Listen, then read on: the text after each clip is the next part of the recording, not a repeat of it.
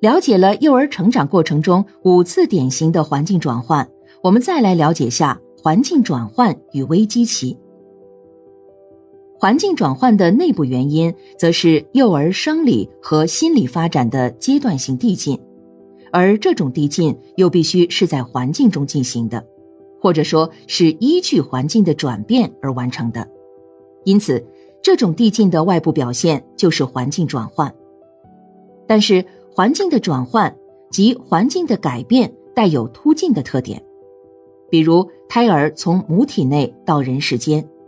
婴儿从家庭到托儿所，都表现为一种环境的突变。但是幼儿身心发展的阶段性递进却是个渐变过程，它不是一种突变。比如断乳期，只表示一个年龄幅度。绝对不表示婴儿在哪一天哪一刻必须断乳，但是环境的变化却是突变的，要么吸乳，要么断乳。显然，这里就出现了矛盾，即幼儿生理心理发展的渐变性和环境变换的突变性的矛盾。在后面的分析中可以看到，正是这类矛盾对幼儿的身心发展具有特别重要的意义。首先，这种矛盾表现为幼儿身心发展过程中的危机期，这完全是从幼儿软弱的存在这个角度来讲的。人们很怕婴幼儿承受不了这种环境的突然转变，因为一旦承受不了这种转变，其后果是非常严重的。人们这种担心是有客观依据的，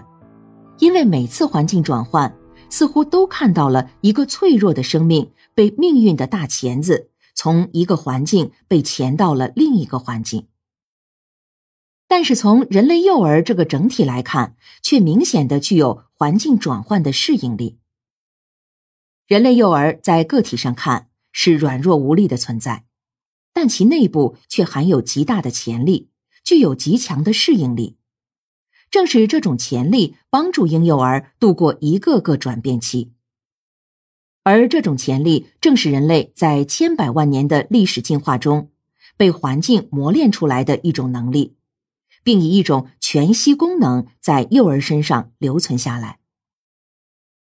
其次，幼儿每一次对新环境的适应过程，都表现为一个心智的个体重构过程。从而表现出一次生理和心理上的飞跃过程。幼儿的身心发展虽然表现为一种渐变渐进的特点，但是幼儿真正的成长却都必须依据环境的突变来完成，因为每一次突变都迫使旧制原有程序的破坏，而建立一个新的程序，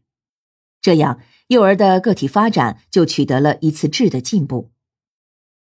很难想象。如果怕婴儿受难而不用钳子把他从母体中钳出来，怕婴儿断奶受难而一直不给他断奶，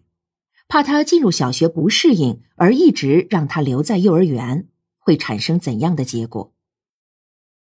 婴幼儿迎接环境转变的另一个生理学上的意义在于，它不断的激发和刺激幼儿内在的潜力的苏醒，从而使他不断走向成熟、进步和成长。事实证明，人类内在的这种潜力，如果不能通过特定途径把它激发出来，它就会消失，而且永远不会再产生。狼孩、熊孩的悲剧正在于此。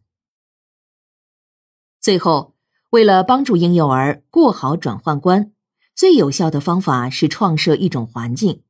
通过部分质变的方式来帮助他们完成一次性质变。比如断奶，可采用减少次数的方法进行；进托儿所前，先让他们广泛接触小朋友，产生群乐意识；进小学前，或先在幼儿园里上课等。当然，这种上课目的仅仅在于帮助幼儿适应新的环境，而绝不是用课堂教育来替代幼儿园的环境教育。这里是玄宇文化幼儿园环境与教育。思而变，知而行，以小明大，可知天下。